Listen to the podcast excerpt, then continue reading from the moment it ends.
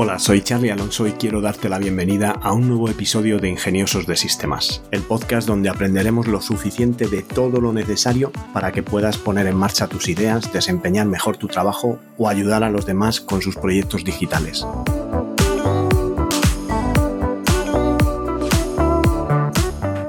Episodio de hoy tenemos otro caso de éxito, pero antes déjame que os recuerde que tenolitas.com es un servicio de asesoramiento low cost donde podéis contratar vuestro plan de asesoramiento tecnológico por el precio de un par de cafés y hacer vuestras preguntas para poder contar con mi ayuda y poner en marcha vuestro negocio digital. En el episodio sobre tecnología de esta semana vamos a hablar de no code. No code no code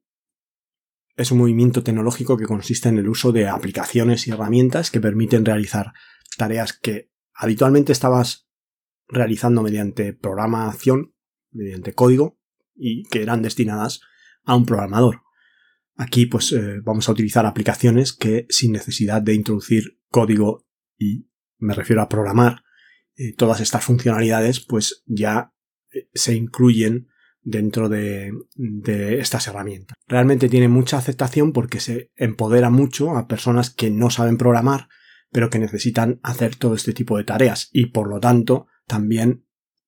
abaratan mucho la puesta en marcha de proyectos digitales y la posibilidad de que un emprendedor en solitario pueda hacer muchas más cosas sin la necesidad de un programador. Realmente el tipo de herramientas de no-code que hay, hay herramientas que permiten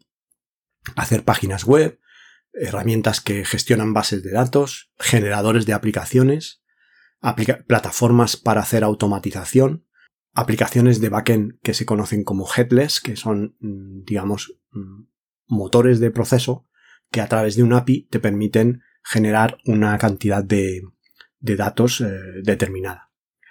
¿Cuál es el sentido de, no code? Es rápido, no tienes que programar, por lo tanto implementas la funcionalidad de una manera inmediata. En una mañana puedes resolver cosas que antes llevaban semanas. Es barato y es sencillo. Eh, también mm, tienes que ver que no es la solución a todos los problemas. Realmente eh, te va a ayudar pues cuando quieres construir un mínimo producto viable de una aplicación, pues puedes utilizar una herramienta para hacer aplicaciones tanto para Android como para iOS, pero mm, no es, no vas a tener la herramienta, la aplicación con toda la funcionalidad con la que puedes hacer algo que construyes en lenguaje nativo de esas plataformas. Pero bueno, puedes hacer tu mínimo producto viable, puedes optimizar la eficiencia de tus procesos operacionales con automatización y quitarte mogollón de tareas repetitivas que, que de otra manera pues te quitan tiempo puedes eh, prototipar de forma eh, muy rápida nuevas funcionalidades o características de tu producto y eh, mantenerte informado sobre los, últimos avances de, no code te va a facilitar todo este tipo de avance o evolución dentro de tu emprendimiento, de tu proyecto, pues para estar al día y poder seguramente que ir haciendo cada vez más y más cosas sin la necesidad de, código.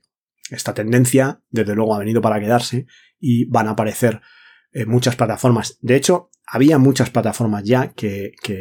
existían, como por ejemplo la automatización de Zapier existe hace tiempo, el tema de, de herramientas como Webflow, que es un editor visual de páginas web, pues existían también hace bastantes años. Ahora se han recogido todas bajo esta, esta tendencia, este movimiento no code, que lo que te permite pues es un paraguas para, para llamar a todo este tipo de herramientas y que los usuarios, gracias a esta etiqueta, eh, intuyan que eso es fácil y que no van a necesitar programar y por lo tanto si es fácil y no tienen que programar se atreverán con ello, ¿no? Un poco pues el no code es algo que obviamente es óptimo para las startups, que realmente pues eh, configura pues, cualquier eh, eh, aplicación no code, pues tiene una serie de ya de una biblioteca de componentes, tanto para el tema de páginas web como para el tema de aplicaciones, te van a permitir, como para el tema de automatización, te van a permitir, en el caso de las páginas web, pues vas a tener una biblioteca de componentes que a través de patrones vas a poder arrastrar y soltar por ejemplo, un giro, una cabecera de web con su menú, con su foto principal a toda pantalla, después una sección de testimonios, por ejemplo, que ya tenga pues los avatares de las personas que dan los testimonios, ya todo está construido, eh, después una tabla de precios, después una serie de puntos de redactando tu valor añadido,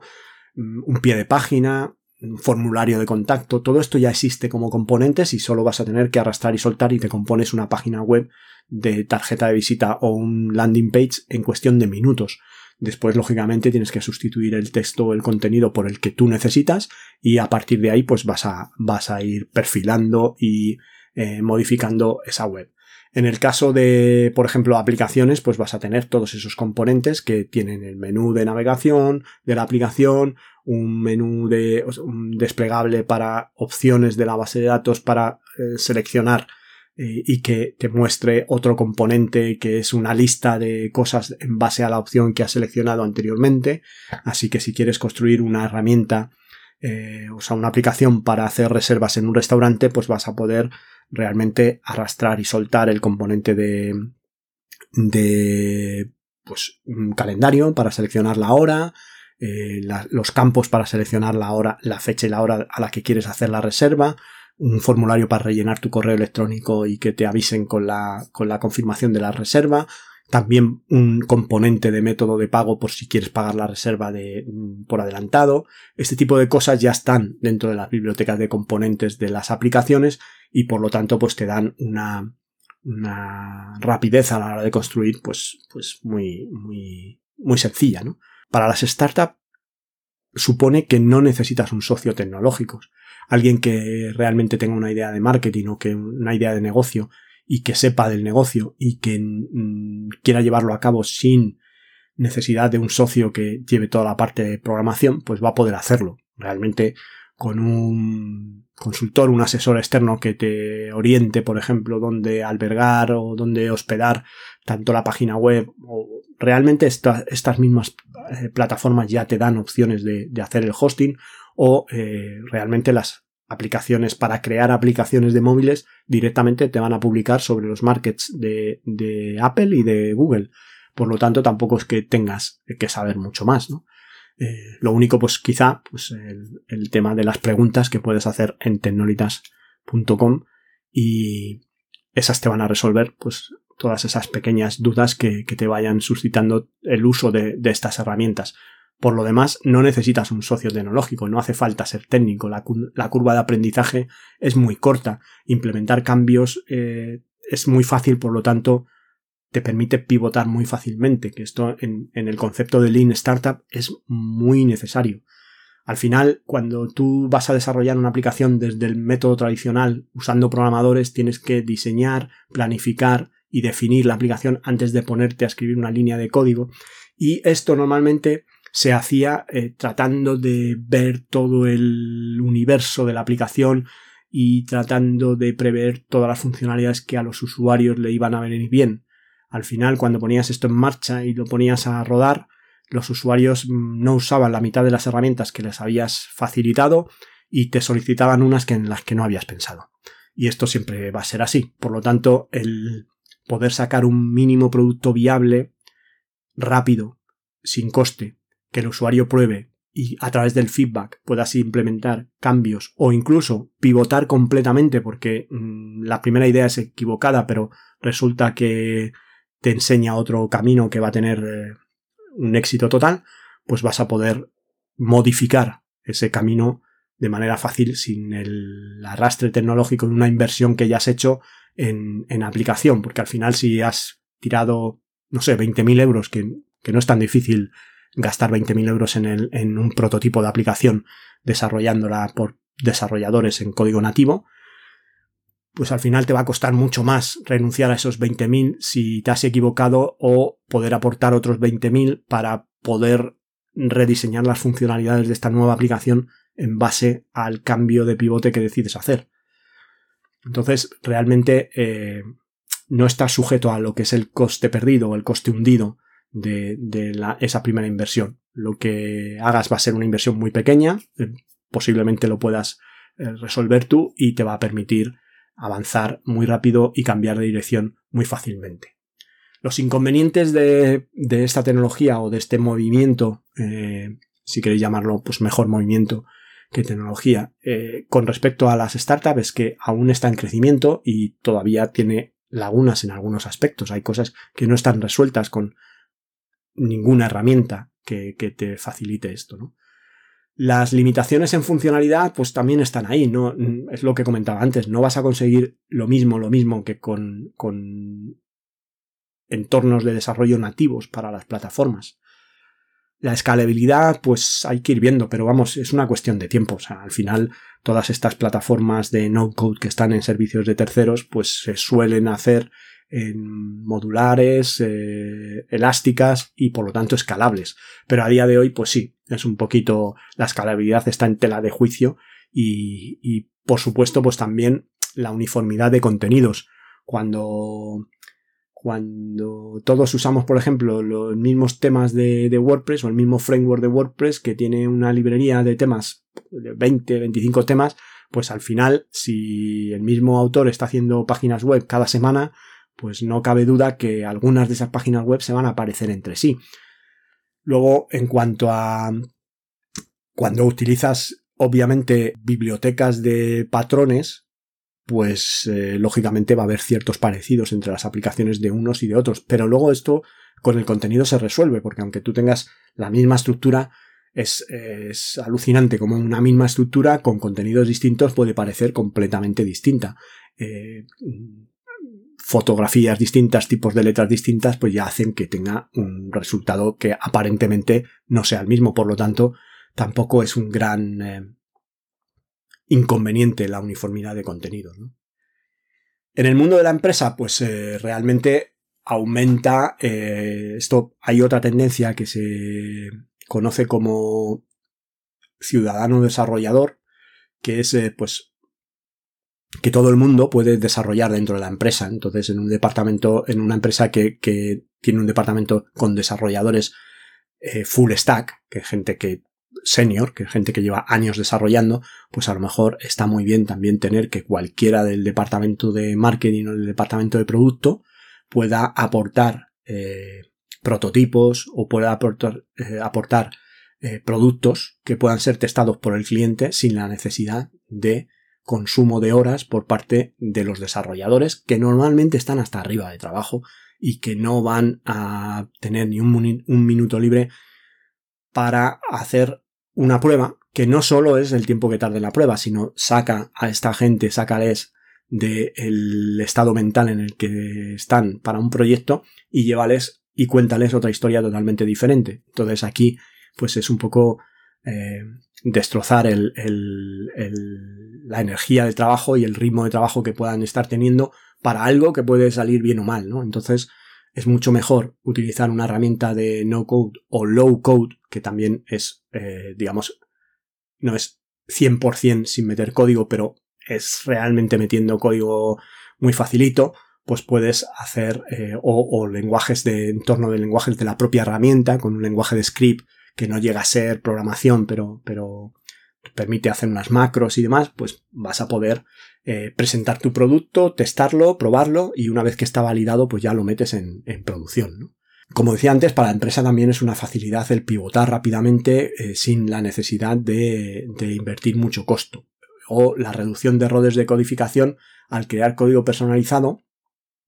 pues desaparece con las herramientas que ya te crean el código siempre de la misma manera, porque estas herramientas no code o low code eh, realmente trabajan con macros ya preestablecidas, por lo tanto ahí eh, te quitas la parte de depuración de código que hay que hacer cuando tienes a programadores trabajando en algo, aunque sea muy simple, pues va a haber que, depurar, ¿no? Y los inconvenientes para la empresa, pues es que es posible que los responsables de IT de las empresas no les guste eh, implantar o poner siempre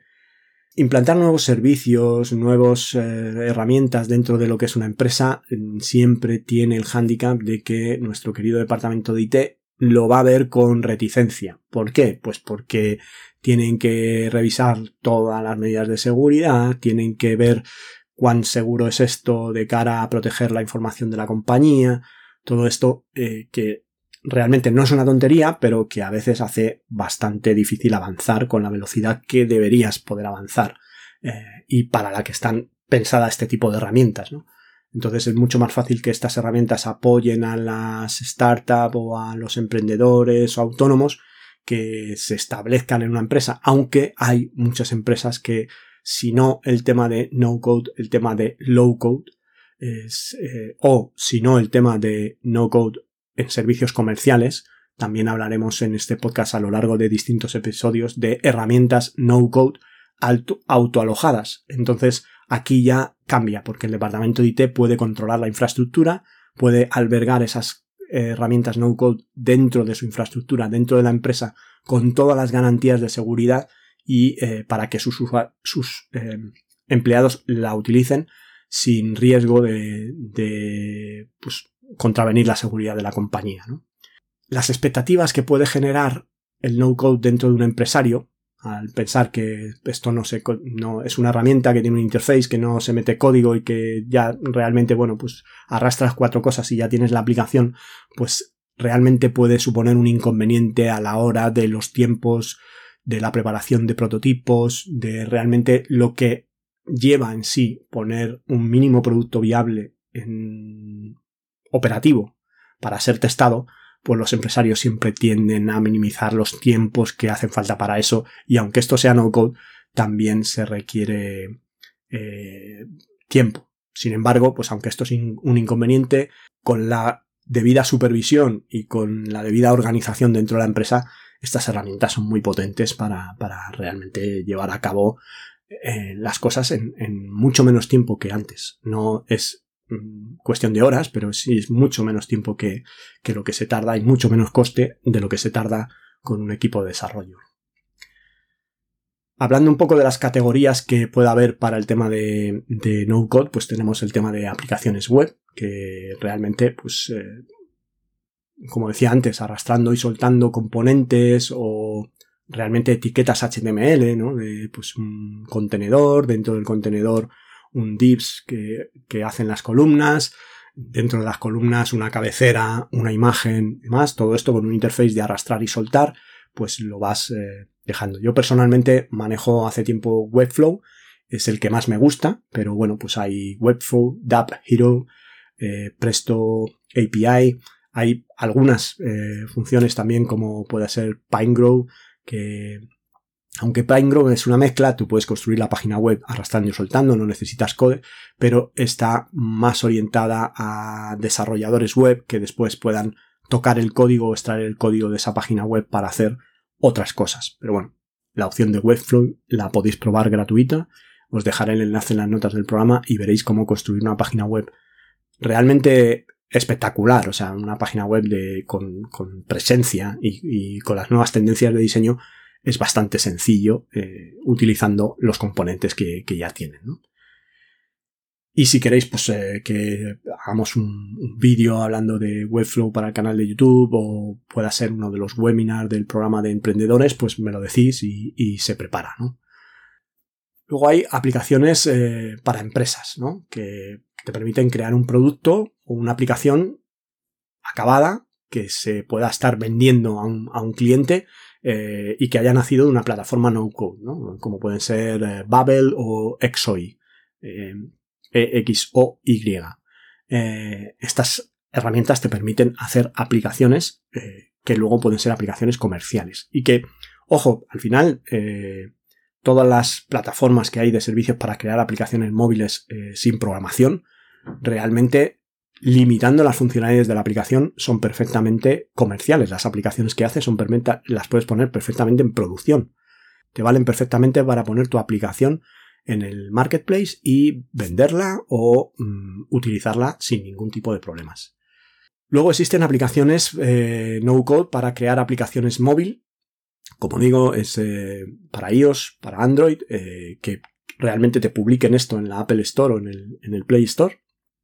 y o, que te la creen eh, disponible como una Progressive Web App. Eh, como aquí pues eh, tenemos DraftBeat o Adalo o Markstone.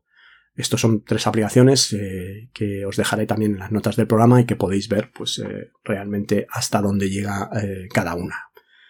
Luego tendríamos la automatización de flujos de trabajo y aquí pues realmente estaríamos hablando de una herramienta que te permite integrar otras aplicaciones a través de API, a través de RSS, a través de plugins, conectando, haciendo conexiones con las aplicaciones. Yo, por ejemplo, utilizo Integromat, ya os he hablado de, ella en, este podcast, y eh, al final lo que se hace con Integromat es eh, automatizar la publicación del podcast en la web. Yo con Integromat hago un escenario en el que diseño un flujo de trabajo, me conecto al RSS de Anchor FM con mi usuario y password. Entonces arrastras una bolita dentro de Integromat que es el RSS feed. Le dices la ruta del RSS donde está, el usuario y el password y qué elementos quieres leer de ese RSS. Por ejemplo, el último publicado. Después lo integras con, WordPress y creas una conexión a WordPress dándole la URL de WordPress y instalando en tu WordPress un plugin de Integromat. Y después que tienes el plugin de Integromat, pues tienes también eh, que poner tu usuario y tu password para o una, clave API del plugin de Integromat para que Integromat pueda conectar con tu aplicación WordPress. Y en ese caso, pues eh, yo, por ejemplo, tengo dos casos distintos. En el caso en el que para mi podcast utilizo siempre la misma imagen para todos los episodios y tengo otro, en el caso de, otra página web, donde eh, tenemos el, cada episodio lleva una imagen distinta. Entonces aquí el flujo de trabajo lo hago diferente. En el mío creo un post en el que el ID de la imagen lo cojo siempre de la biblioteca de medios de WordPress y es siempre la misma. O en el caso de el otro portal web, lo que hago es otro elemento de WordPress, otra, otra herramienta de WordPress que me crea un media que es, crea una imagen dentro de WordPress con la imagen que viene en el feed de Anchor. Entonces creo esta imagen en el WordPress y después la asigno al post que acabo de crear. Es un flujo un poquito más complejo, pero funciona perfectamente. Lo programo para unas horas después o, minutos después de que Anchor haya publicado los podcasts que voy programando y de esta manera pues ya tengo la publicación en Anchor FM que a su vez me publica en las plataformas de podcasting y luego a través del flujo de Integromat cuando se ejecuta después de que Anchor haya publicado cada episodio lo publica en la web y es la página web que veis cuando vais a tecnolitas.com barra podcast. Y ahí eh, veréis que todos esos van apareciendo, pues cada día aparece uno eh, sin necesidad de que yo lo esté subiendo al blog de forma manual. Aquí pues tenemos Zapier, tenemos Integromat, hay uno autoalojable que ya os hablaré del que es N8N, eh, que es bueno parecido a, Integromat y que es software de código abierto, por lo tanto es software libre. Aquí pues eh, hay también pues, eh, ejemplos de plataformas corporativas como puede ser el Microsoft Flow, que también es automatización que te permite automatizar procesos dentro del ecosistema de, Microsoft, que te permite hacer hablar pues SharePoint con Excel, con Word, con el Teams. Todo esto te permite eh, disparar flujos de trabajo en base a disparadores que se producen cuando hay una acción de uno de los compañeros del equipo de trabajo, pues puedes disparar automatizaciones que envían notificaciones o que hacen acciones según las que tengas programadas y con eso pues eh, automatizar tareas repetitivas que son las que quitan tiempo y utilizar ese tiempo para otras cosas más productivas. Luego de toda esta eh, serie de herramientas tendríamos la que son low code, que es, eh, como digo, es igual que el no code, pero con algo de código. Y aquí ya pues podemos eh, ampliar el abanico y ya aparecen más aplicaciones para crear aplicaciones o aplicaciones para crear páginas web, como decía el tema de, de PineGrowth, que yo lo considero más low code que no code, mientras que Webflow es absolutamente no, no code. ¿Mm? Dentro de esto, pues eh, las aplicaciones son aplicaciones industriales dentro del mundo de la empresa. Dentro del mundo del emprendedor ya hemos hablado, es prácticamente todo lo que son negocios digitales o negocios que tienen que ver eh, con la tecnología, pues lógicamente os van a ayudar un montón. Pero dentro del mundo de la empresa, pues aplicaciones industriales, eh, para automatizar procesos. Eh, puede, alguien puede diseñar automatización de procesos sin la necesidad de programación. puedes crear un chatbot mm, muy sofisticado, realmente emulando inteligencia artificial, que utilice fotos, que utilice vídeos y puedes hacer un, un nurturing de, la referencia que llega a tu página web o a tu portal de, compañía realmente efectivo, haciendo que el usuario hable con el chatbot, pero de una forma bastante interactiva y con mucha documentación. Cuando son eh, charlas que necesitan aportar mucha documentación, un chatbot de este tipo es eh, muy, muy, muy eh, conveniente. Y luego, pues,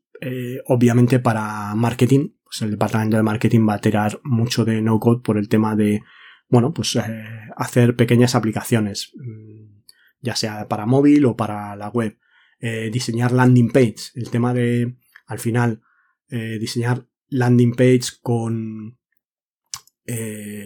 un formulario que a su vez este formulario dispare un proceso de Zapier o de Integromat que coja las referencias, las mueva a una hoja de Excel y que a su vez esto eh, dispare una campaña de marketing que tienes metida dentro de un Mautic o cualquier otra cosa, realmente lo vas a poder hacer sin necesidad de complicarte mucho la vida programando.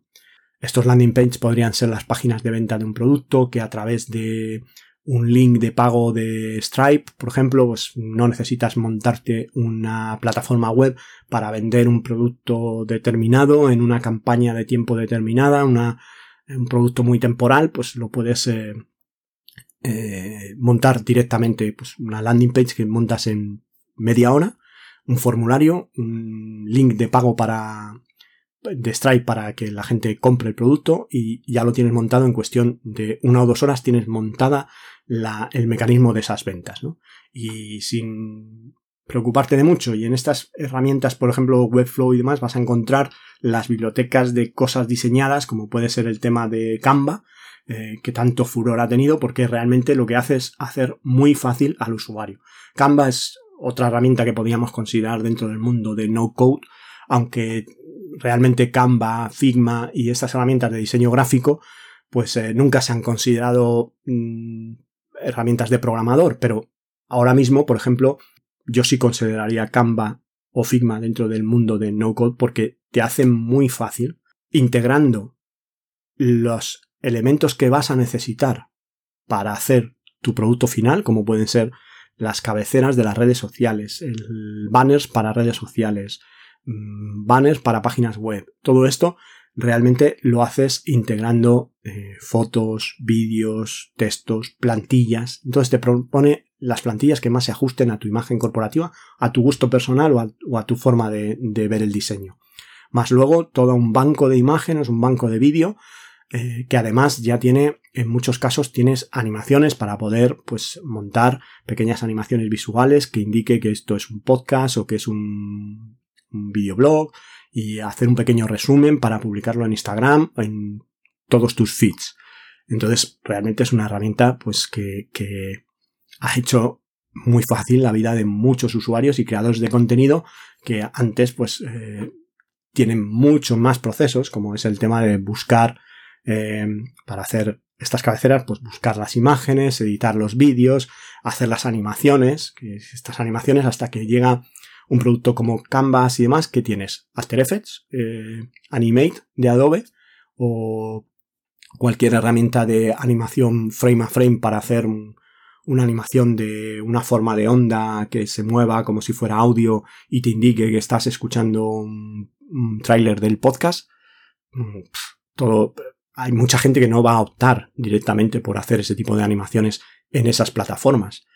Por lo tanto, esas herramientas necesitan un aprendizaje y la curva de aprendizaje no es sencilla y no es corta. Entonces vas a Canvas y tienes todo resuelto. En una mañana que te pongas a juguetear vas a sacar un producto que puedas publicar. Y ese es el verdadero secreto. El tema de que en muy poco tiempo tengas algo que realmente sea utilizable, sea publicable. ¿no? Y bueno, pues eh, esto es el, nuevo mundo que nos espera y que, yo espero realmente que cada vez eh, se potencie más y más, porque no quiere decir que a lo mejor puedes saber programar, pero es que quién quiere perder horas programando cuando no lo necesitas. Realmente utiliza ese conocimiento para cuando realmente es necesario, no,